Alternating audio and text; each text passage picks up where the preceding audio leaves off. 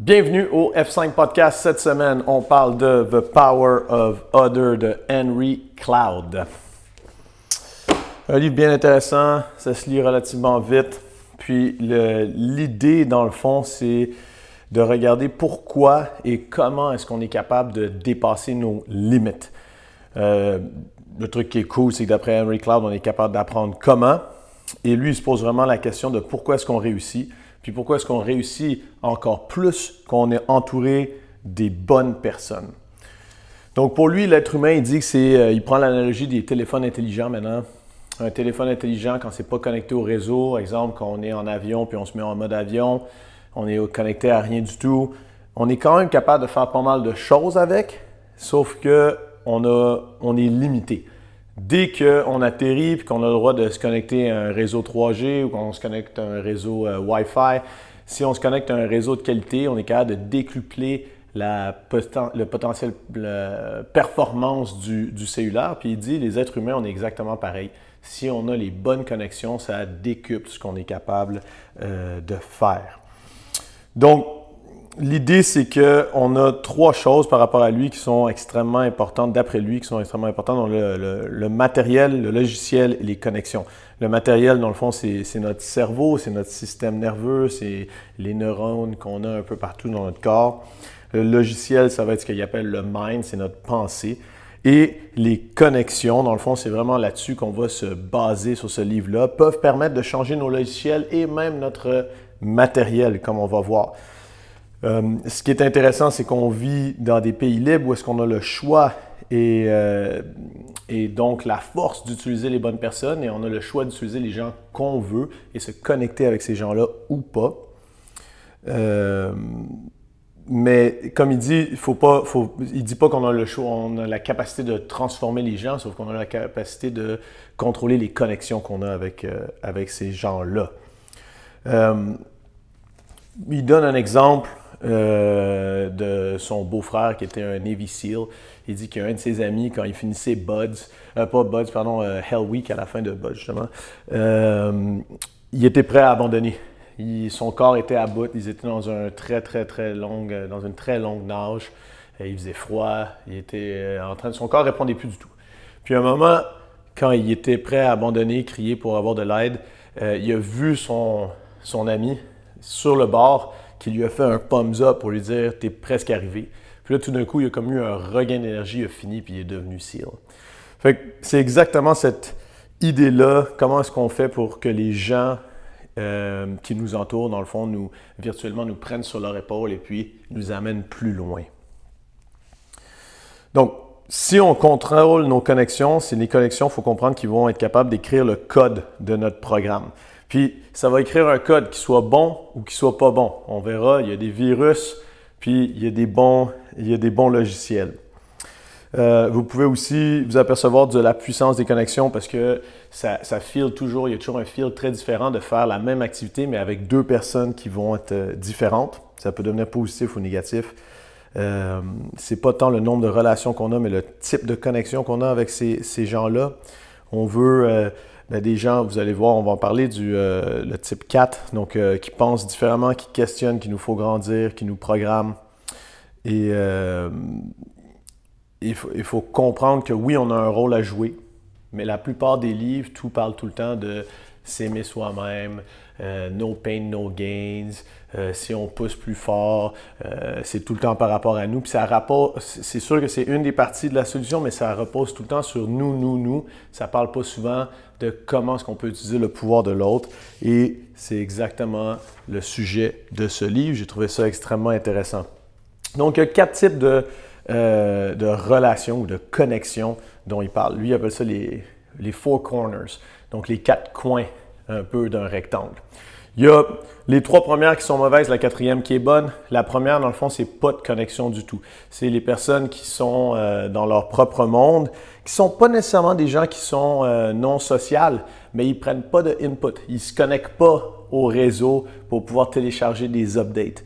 Et ça, comme on voit, ça peut de temps en temps fonctionner pendant une courte période, sauf qu'après, euh, c'est des gens qui sont déconnectés. Ça arrive assez souvent dans des postes où est-ce que Euh, on a tendance, c'est des postes, des postes souvent de, leadership, c'est des, postes d'entraîneur, c'est de joueurs vedettes, ou est-ce qu'on a tendance à dire que it's lonely at the top, on est seul en haut, mais ça, c'est des gens, dans le fond, qui sont en problème de ce côté-là parce que ils vont bientôt avoir un, ou un plateau ou une baisse de régime au niveau de, la performance parce que, dans le fond, ils ne se mettent pas à jour aussi vite qu'ils pourraient s'ils étaient connectés avec les bonnes personnes.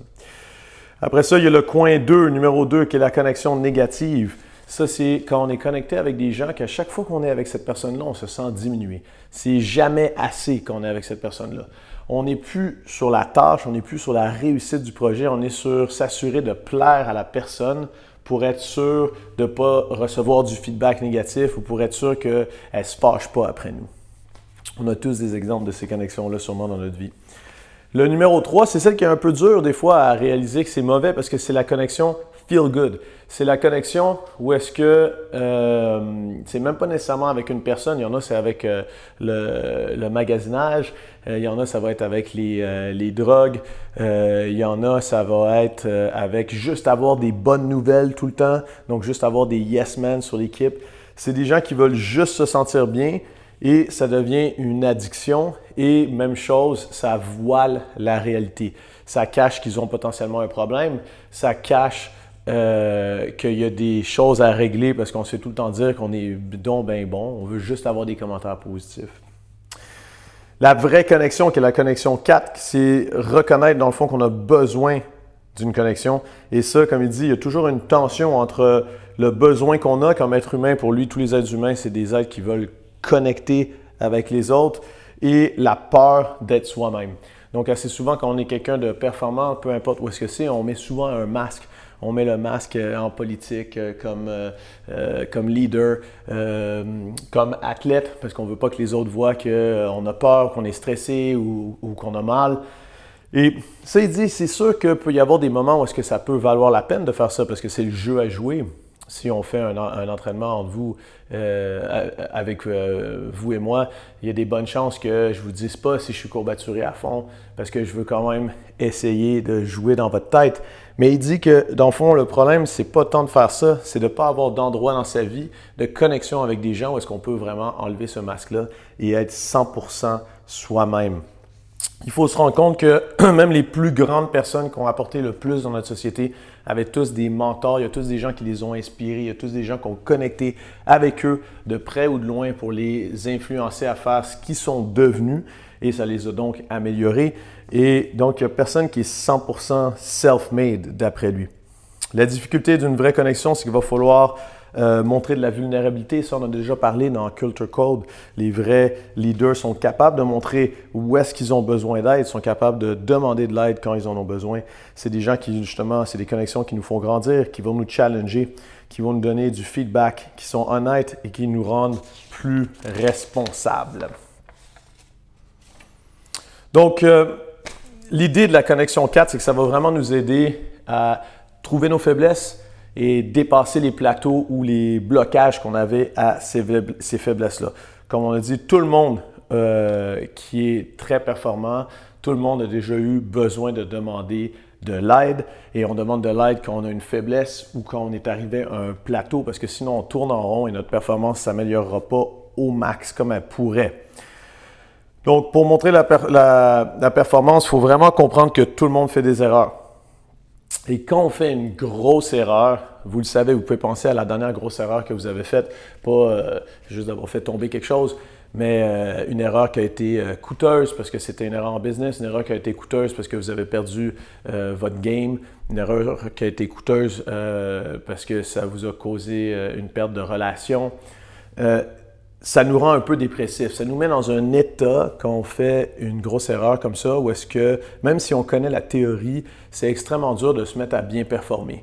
Parce que on est down hormonalement, on veut, on n'est pas prêt, on veut juste plus avoir mal, on veut juste se, cacher, puis on ne veut pas nécessairement faire euh, ce qu'il faut faire et essayer de trouver la, la solution.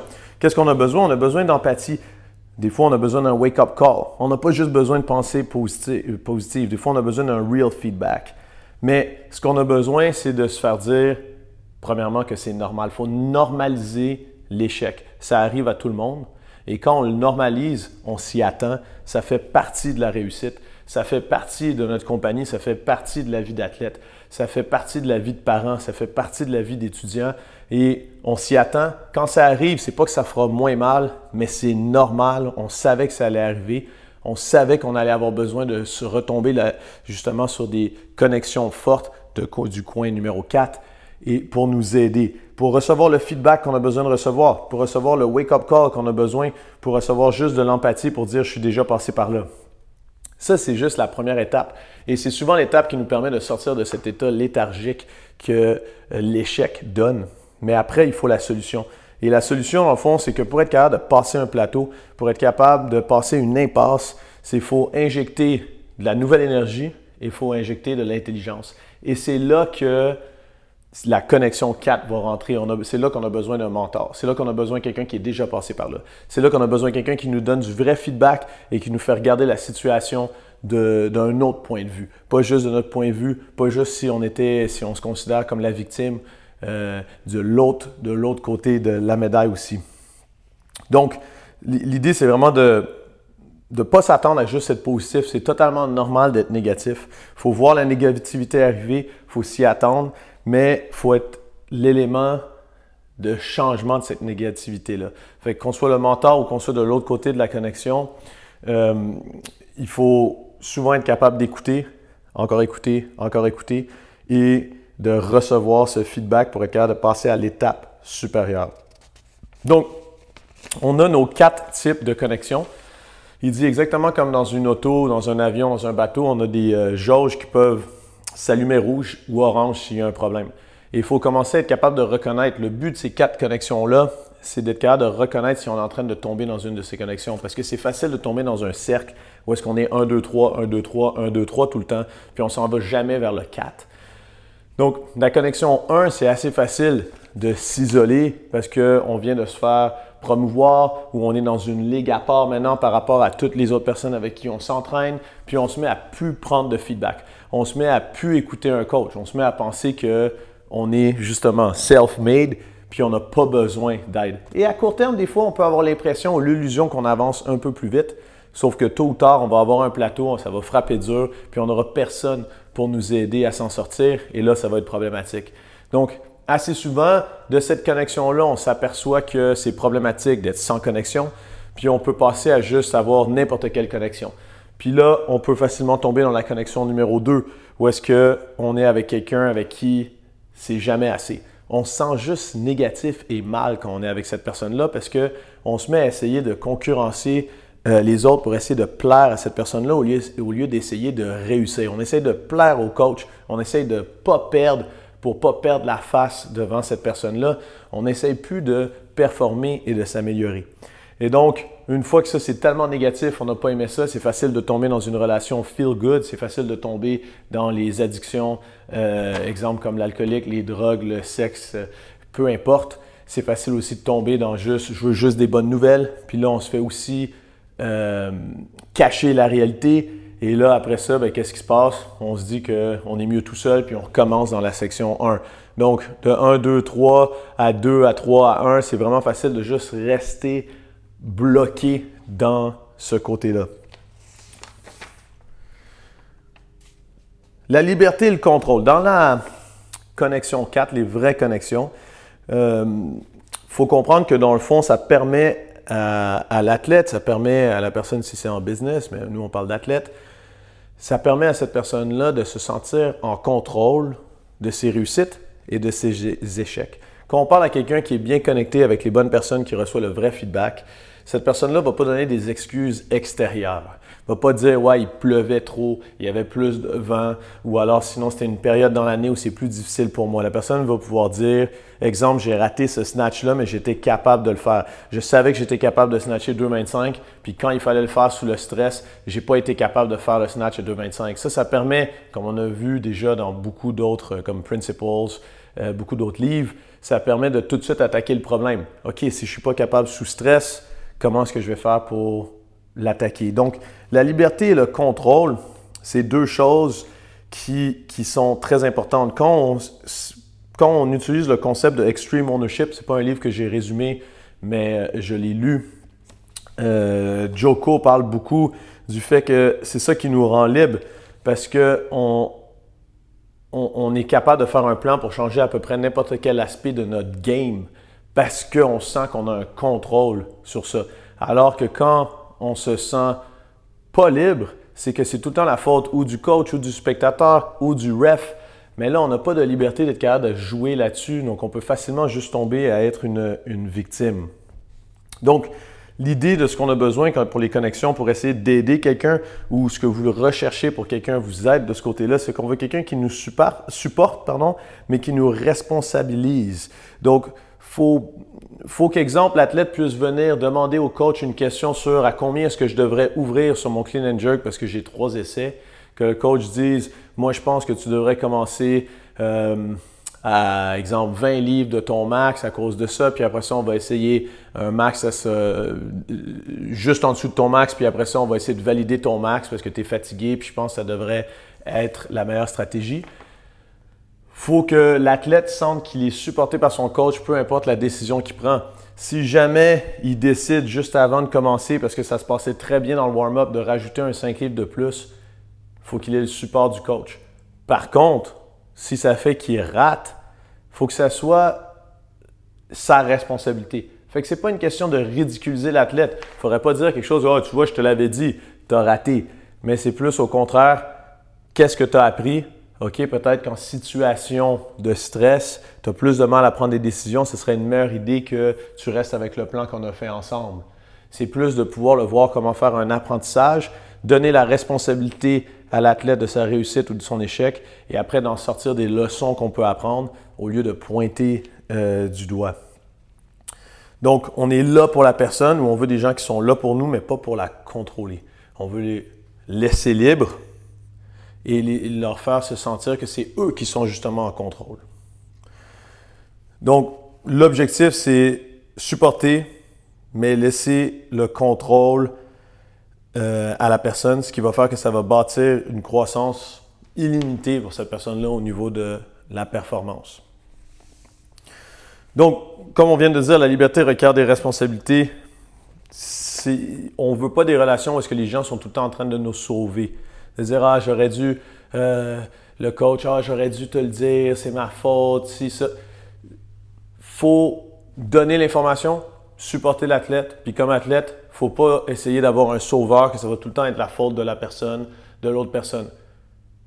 On prend les décisions, on est libre, c'est nous qui sommes responsables de nos résultats.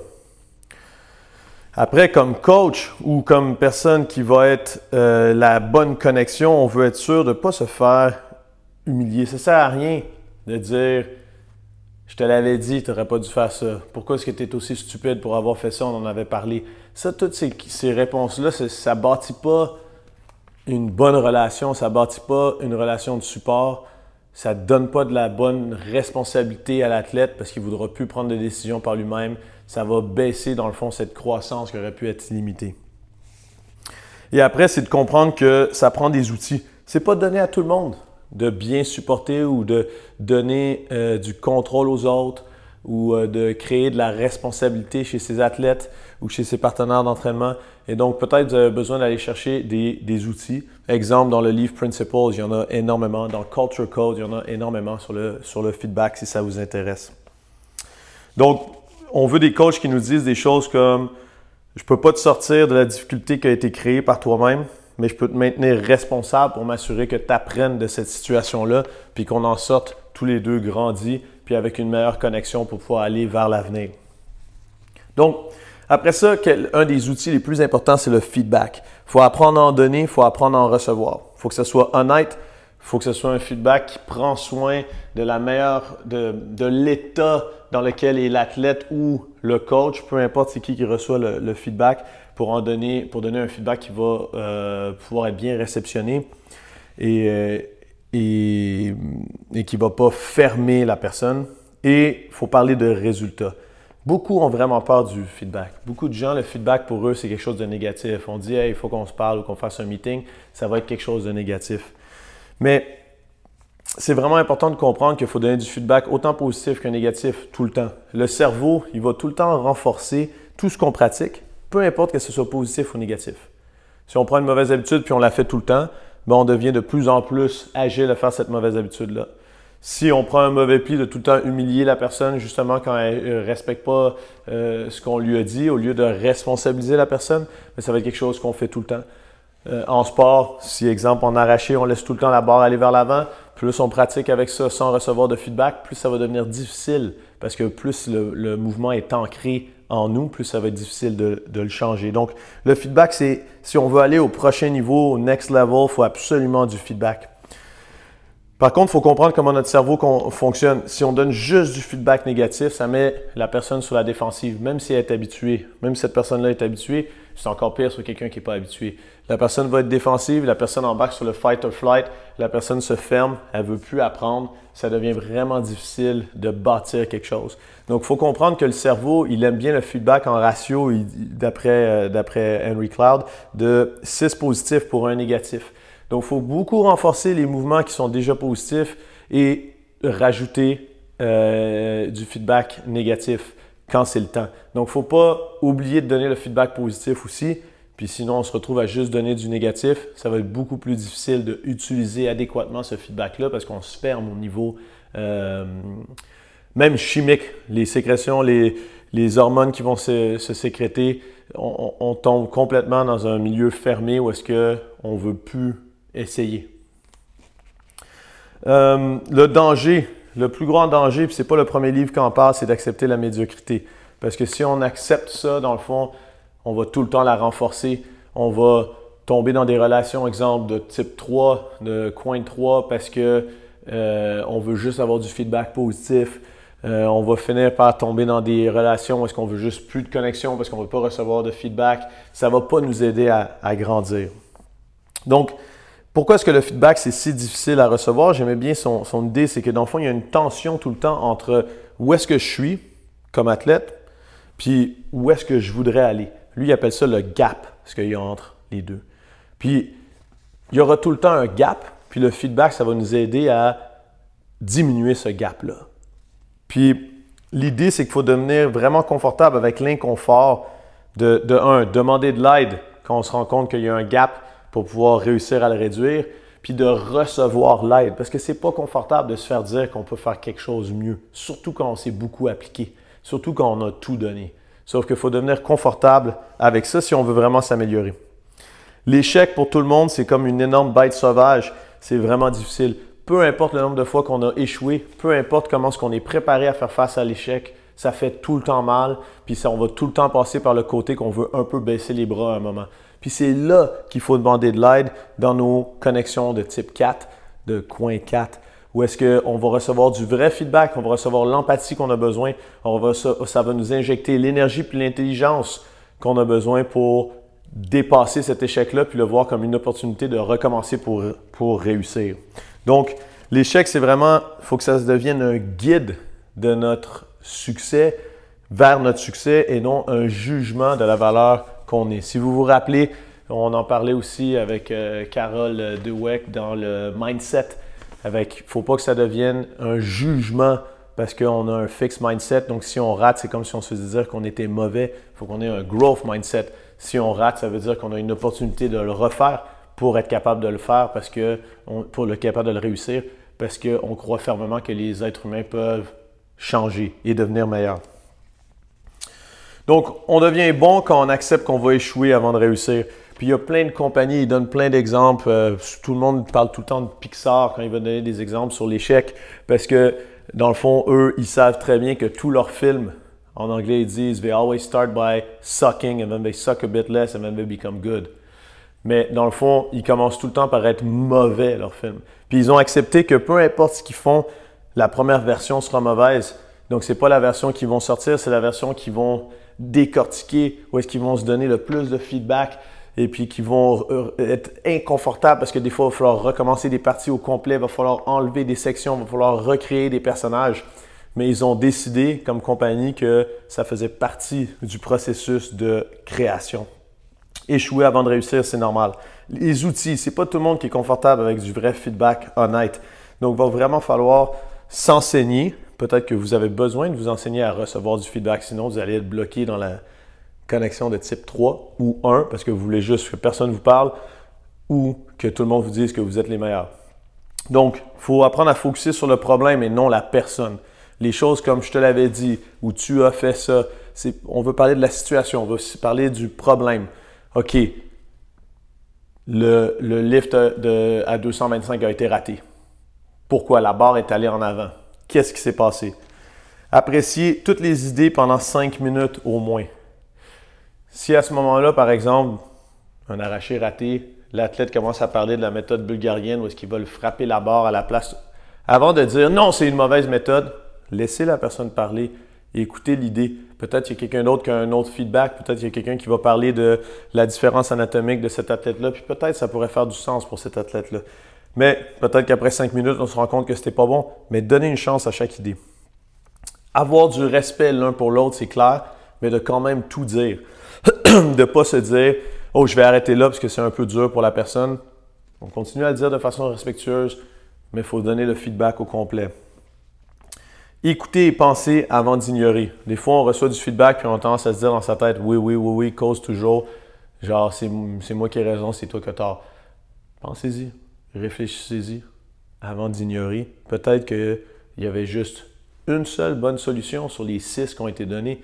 Mais si vous les jetez toutes à la poubelle, comme, comme on dit, si on jette le bébé avec l'eau du bain, on ne s'apercevra pas de la bonne idée qu'il y avait. Parler à la personne, pas à quelqu'un d'autre. Quand on donne du feedback, c'est tout le temps à la personne même. Puis pas d'attaque personnelle. Plus on se connaît bien, plus c'est facile de faire péter un câble à l'autre personne. Fait qu'on ne dit pas les choses qu'on sait qu'ils vont fermer la personne, puis ça va bloquer la discussion là. Bon, focuser sur apprendre à, avoir les bonnes méthodes de feedback, puis c'est quelque chose qui se travaille autant que les qualités sportives, c'est quelque chose qui se travaille de donner du feedback et, de recevoir du feedback. C'est peut-être encore plus dur de le recevoir. Accepter et rechercher les gens qui nous poussent. Si le jump, comme dirait Louis Simmons, pour faire un parallèle, if a jump is not big enough, a jump doesn't scare you, the jump is not worth it. Fait que si le saut vous en, vous fait pas peur, ben, le saut n'en vaut pas la peine. Fait qu'il faut se mettre avec des gens qui nous poussent. Il donne l'exemple d'un euh, très très bon motivateur qui demande à une foule de, je sais plus combien, 4 ou 5 000 personnes de lever leur bras droit le plus haut possible. Vous pouvez essayer de lever votre bras droit le plus haut possible. quand tout le monde est bien installé, il dit donnez-moi 2 cm de plus, puis tout le monde s'en va chercher 2 cm de plus. Puis ça, c'est l'effet de l'autre. On pensait tous qu'on était à notre max, puis quand on se fait dire donne-moi 2 cm de plus, le bras il bouge encore. Il y en avait encore. Fait que c'est à ça que ça sert d'être compétiteur. C'est pour ça que j'adore la compétition. La compétition, c'est oui, se mesurer aux autres, mais c'est de s'entraîner avec les autres. C'est d'utiliser le pouvoir des autres pour nous aller chercher le 2 cm de plus qu'on est capable d'aller chercher. Puis c'est ça qu'on veut être capable de, de créer. Donc, euh, faut comprendre aussi comment l'équilibrer. On se dit, OK, c'est bon, il faut tout le temps donner du défi, mais il faut s'assurer d'injecter la bonne dose de tension dans le système pour motiver, mais pas complètement démoraliser les troupes non plus. C'est sûr que si là, je dis, faut qu'en regardant mes pieds au sol, mes talons au sol, il faut que je touche ici, c'est faisable. Mais si je m'en vais de l'autre côté où est-ce que je suis à 12 pieds, c'est pas faisable. Puis je sais très bien que mon bras grandira pas. Donc peut-être que ça, ça va me, me démoraliser. Donc, quelques solutions dont on parle dans le livre Mastery, c'est un petit peu à la fois. Il faut rechercher les gens qui nous aident à célébrer, ben, premièrement, qui n'ont pas peur des énormes rêves qu'on peut avoir, mais que pour attaquer ces rêves-là, ils nous aident à tout découper petit à petit. Peut-être quelqu'un veut perdre 100 livres. Mais si on focus juste sur la balance, ça ne marchera pas. Il faut s'entourer de personnes qui vont vous aider à est-ce qu'aujourd'hui tu es allé au gym? Est-ce qu'aujourd'hui, tu as limité ton apport en sucre? Est-ce qu'aujourd'hui, tu as bu de l'eau à la place d'un soda? De célébrer ces petites choses-là. C'est la même chose d'un athlète qui veut aller aux Games. Gros objectif. Qu'est-ce qu'on a fait aujourd'hui? Est-ce qu'aujourd'hui, tu as tout fait dans ta session ou tu as juste fait la session pour dire qu'elle était faite, tu as juste rentré du volume, il n'y avait pas d'intensité? Est-ce qu'aujourd'hui, tu as dépassé quelque chose que tu pensais impossible avant? Tu pensais qu'une rep de plus, ça se pouvait pas, puis tu as réussi. C'est ça qu'on a besoin, de gens qui nous reconnectent sur c'est quoi le petit objectif qu'on va aller chercher aujourd'hui qui nous permet d'aller prendre le gros rêve qu'on a du mal à bien même visualiser tellement c'est gros et c'est loin. Donc, euh, dans le coin 4, les connexions, c'est quoi? C'est des gens en qui on a confiance. Ça, la confiance, faut commencer à avoir un peu vos principes, comme encore une fois pour faire un lien avec euh, Principles de Ray Dalio, des principes de comment est-ce qu'on peut confier notre confiance à quelqu'un. Commencer à voir c'est quoi leur track record, d'où ce qu'ils viennent. Commencer à voir leur structure. Commencer à voir comment est-ce qu'on est connecté. Apprendre à avoir des petites recherches à faire, puis pas nécessairement de tout de suite croire la personne. Après, quelque chose de très intéressant, internaliser, donc le rendre à soi-même. Quand on est coach, quand on est partenaire d'entraînement, comme si moi je m'entraîne tout le temps avec un bon partenaire d'entraînement, même quand il n'est pas là, c'est comme s'il était là. J'entends sa voix, mets un peu plus haut, pousse un peu plus fort, je vais te battre sur ça. On a internalisé. C'est la même chose qu'on entend des choses euh, on a intégré, pardon, internalisé, c'est un anglicisme, on a intégré dans notre tête ce que nos parents nous disent. Des fois, c'est des bonnes choses, des fois, c'est des mauvaises choses, malheureusement. On a le petit ange, puis on a le petit diable, mais heureusement, on peut se reprogrammer en ayant des connexions euh, de qualité.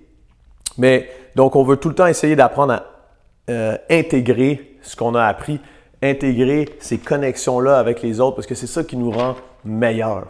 Puis, c'est ce qu'on va pouvoir passer aux autres. La structure, pour réussir, dans le fond, il faut tout le temps une structure. L'auteur donne des exemples de faut le mettre dans son agenda, puis ça devient coulé dans le béton. Si on décide qu'à 4h30, on s'entraîne à tous les jours, à 4h30, on s'entraîne à tous les jours, il n'y a pas une exception dès la première semaine parce que le boss a dit ça ou ça, c'est coulé dans le béton. Sinon, on finit par pas le faire. Faut que ça devienne notre priorité numéro un à cette heure-là. Puis on peut avoir une priorité numéro un à 5h30. Après ça, il faut faire très attention dans nos connexions de ne pas laisser des virus ou des bactéries rentrer. Puis ça, il dit le pire problème, c'est s'il y a la personne A qui a un problème avec la personne B, ben, au lieu d'aller voir la personne B, si on va voir la personne C, son euh, protecteur. Puis là, va se plaindre à C. Puis C va dire que c'est donc bien vrai, que, que l'autre est un persécuteur, que ça va vraiment pas bien. Mais le problème avec ça, c'est de un, ça règle rien.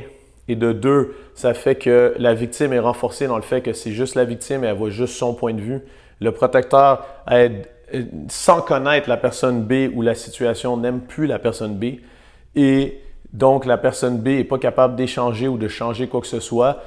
Et la personne A non plus ne règle pas plus le problème, alors que s'il se parlait, ça irait beaucoup mieux. Donc, pour ça, il dit qu'il faut connaître ce problème-là, puis refuser de parler de problème ou de laisser les gens venir pleurer sur notre épaule, sauf si c'est pour chercher des solutions. Mais si c'est vraiment juste pour se faire dire que c'est des victimes, je veux dire, je pense qu'il faudrait qu'on aille ensemble parler à la personne B.